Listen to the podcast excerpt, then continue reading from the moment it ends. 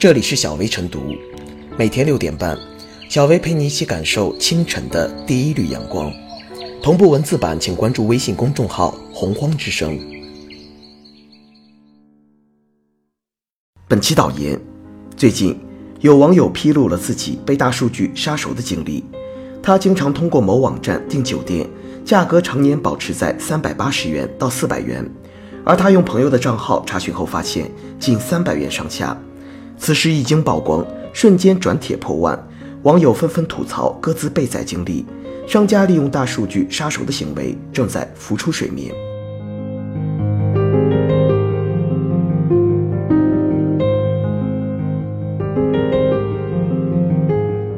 大数据杀熟是老问题新表现。对于互联网和大数据，人们普遍有着一种好感，想不到竟然还存在这样杀熟的现象。从网友的反馈来看，这种情况十分常见。比如，我和同学打车，我们的路线和车型差不多，我要比他们贵五六块钱。选好机票后取消，再选那个机票，价格立马上涨，甚至翻倍。这就好比歌曲中所唱的。最懂你的人伤你最深，刀能杀人也能救人，刀本身没有罪恶，问题在人不在刀，一切善恶都取决于人的思维和心态。同样，大数据本身也没有罪，大数据的出现与成长一直伴随着各种怀疑和忧虑。事实也证明，这些怀疑和忧虑并非空穴来风和杞人忧天。不过，不能将问题归咎于大数据本身。不能因噎废食地遏制大数据发展。当然，我们应该反思大数据发展的伦理问题。大数据杀手虽是新表现，但杀手本身却是老问题。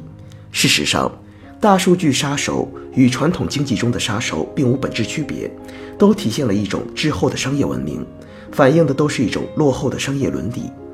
君子爱财，取之有道。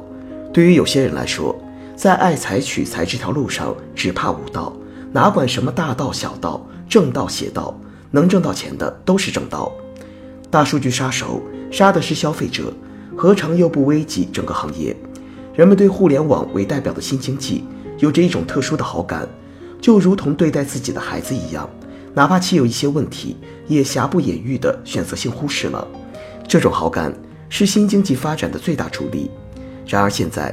大数据杀手的出现，看似能够让一些人挣了一点小钱，如果长此以往，只会透支公众信任，最终丧失的是整个行业的未来。有人可能想问，现在实体经济领域已经很少出现杀手了，而大数据杀手的出现，是不是说明现在新经济领域的商业伦理不堪严庄？问题确实需要重视，但也不能说新经济在商业伦理上就不堪严庄。杀手从传统经济转向新经济，更多的是因为传统经济领域已经逐渐形成了一套相对有效的约束体系，已经越来越不具备杀熟的空间。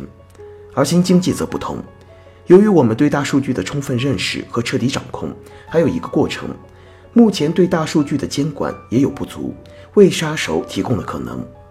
面对大数据杀手，理性的态度绝不是把孩子和洗澡水一起倒掉。大数据发展是大势所趋，其有利于实现与满足美好生活需要。当下还是要针对出现的问题，拿出有效的办法，防止大数据伤人吃人。解决这个问题很难毕其功于一役，监管部门必须高度重视，真正做好常抓细抓常抓的大文章。消费者也要擦亮眼睛，学会有态度的消费。新经济行业也应增强行业自律，维护行业形象。需要注意的是，不能因大数据杀手而杀死大数据。舆论要有理性态度，大数据本身更要有清醒态度。行业发展离不开舆论支持，损人最后必然损己。大数据杀手不过是老问题的新表现，确实需要我们引起重视。不过也不必过分紧张，不能因此对大数据失去信心。商业伦理的塑造，商业秩序的形成，从来都不是一件容易事儿。可以预言的是，在新经济发展中，以及在大数据应用中，还会继续出现新问题。而真正的高手从来都不惧怕问题，他们会见缝插针的点破问题见招拆招的解决问题。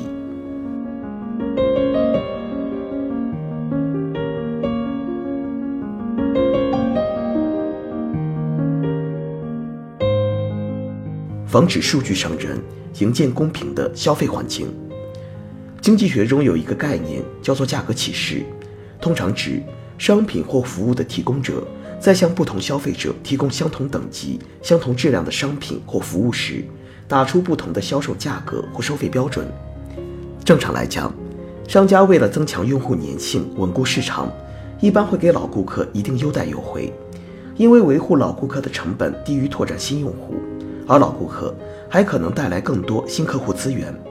然而，部分网络公司利用大数据吃定老顾客后，却开始磨刀霍霍，比如一些网约车平台因客户不同而定价不同，某些票务网站对老客户议价。某些二手车平台在客户不知情的情况下，为卖家和买家设置不同的入口，进而赚取差价。亚马逊几年前对不同客户进行差别定价引起争议，CEO 不得不公开道歉等等。这种因人而异、看人下菜碟的行为，与商家日常促销、拓展新用户而推出的优惠活动是有本质的区别的。我们常见一些商家在网页或 App 以及微信公众号等平台推出新客户免首单、新客户下单立减等活动，这是公开的促销；而此番杀手行为，则是暗地里偷偷摸摸地从老客户钱包里掏钱。如果不是爆料人无意中发现，大多数人还蒙在鼓里，买的没有卖的精。类似这种看人下菜碟的行为，如果在互联网商业平台形成潜规则，则后果严重。这种做法。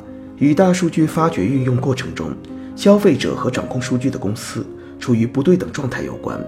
一个是数据的提供者，一个是数据的持有者和使用者。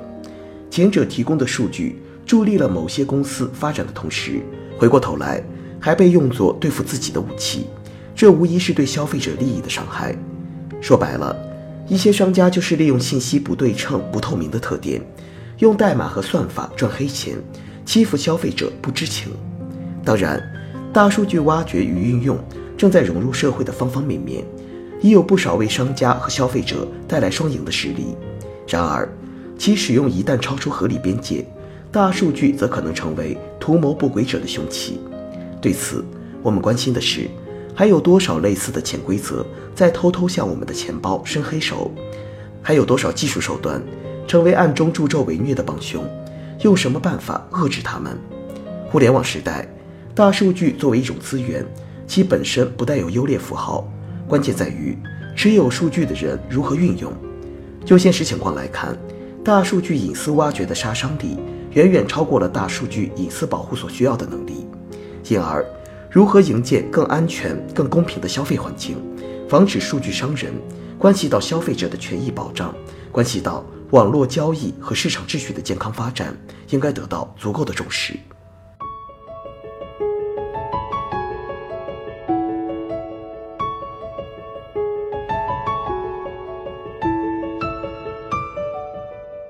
最后是小微复言，大数据杀手既是偶然也是必然。说它偶然，是因为这种行为不符合法律、商业道德以及企业应该承担的社会责任；说它必然。则是在大数据的环境下，由于企业掌控消费者的数据隐私，一定会进行差别化的营销或者服务，滥用消费者个人偏好数据，借助信息不对称等优势，让消费者掏更多的钱，以获得更大利润。这种行为在扰乱市场秩序的同时，侵犯了消费者的知情权和公平交易权。相关部门应及时介入调查，严肃查处违规商家。此外，还应制定相关政策，监控大数据用途，严控差别定价，不让消费者花更多的冤枉钱。